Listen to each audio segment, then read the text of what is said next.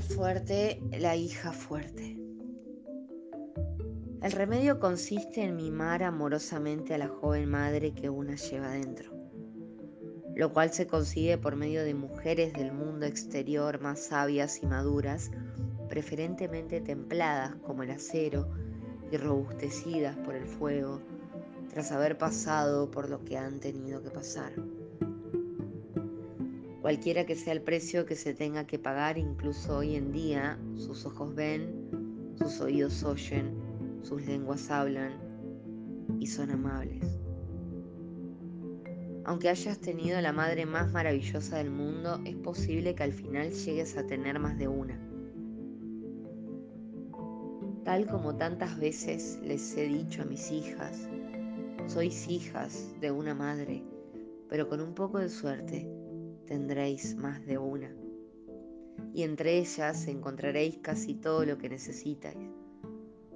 Sus relaciones con todas las madres serán probablemente de carácter progresivo, pues la necesidad de guía y de consejo nunca termina ni conviene que termine desde el punto de vista de la profunda vida creativa de las mujeres.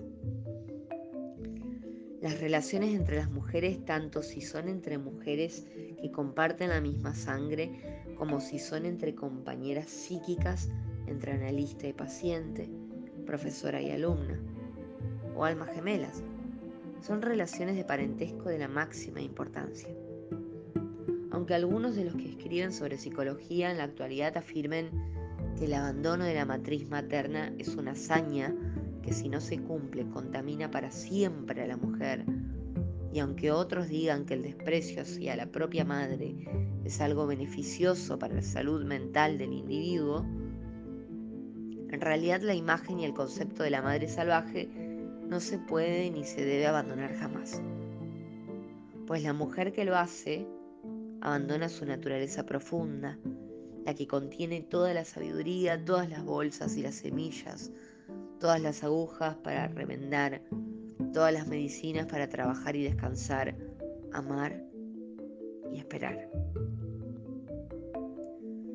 Más que deshacernos de la madre, nuestra intención tiene que ser la de buscar a una madre sabia y salvaje. No estamos y no podemos estar separadas de ella. Nuestra relación con esta madre espiritual tiene que girar incesantemente tiene que cambiar incesantemente y es una paradoja.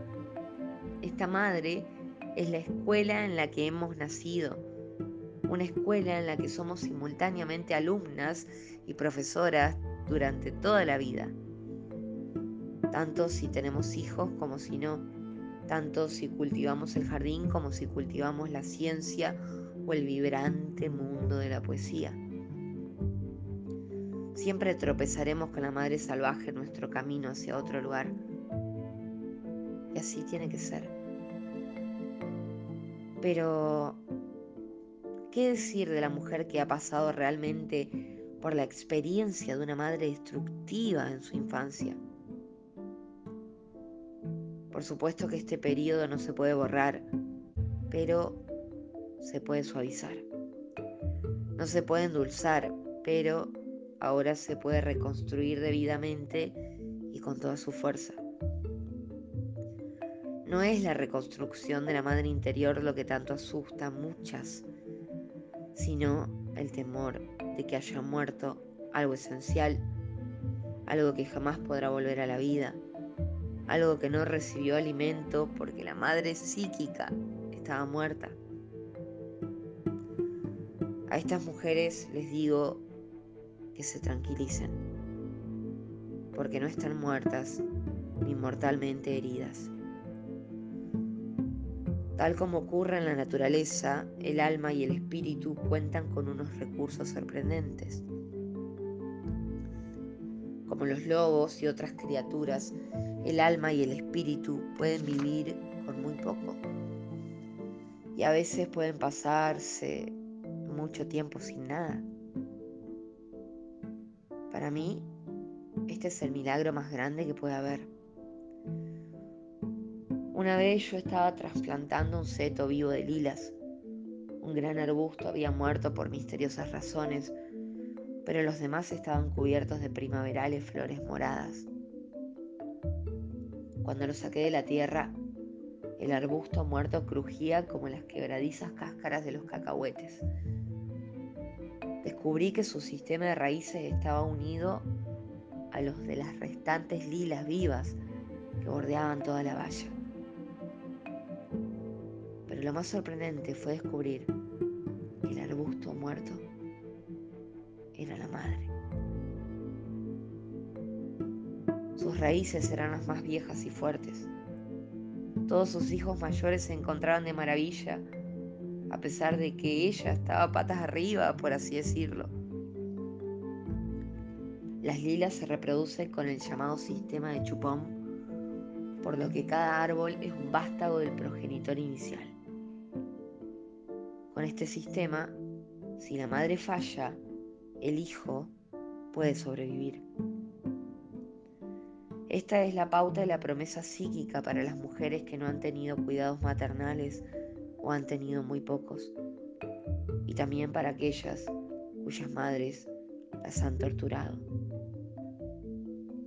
Aunque la madre caiga, aunque no tenga nada que ofrecer, la hija se desarrollará, crecerá independientemente y prosperará.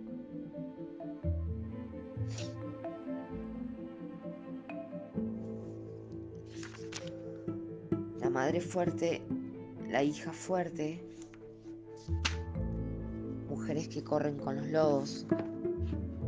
Comparto y suelto porque puede ser también importante para alguien. No se olviden, porfa, que si en algún punto toco alguna célula, pueden ayudarme eh, comprándome cosas.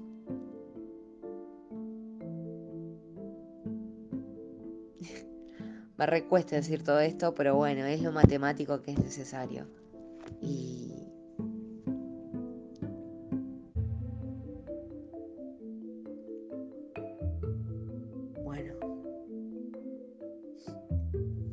Volar, lo que se dice volar. Volar, volar, volar. No vuelo.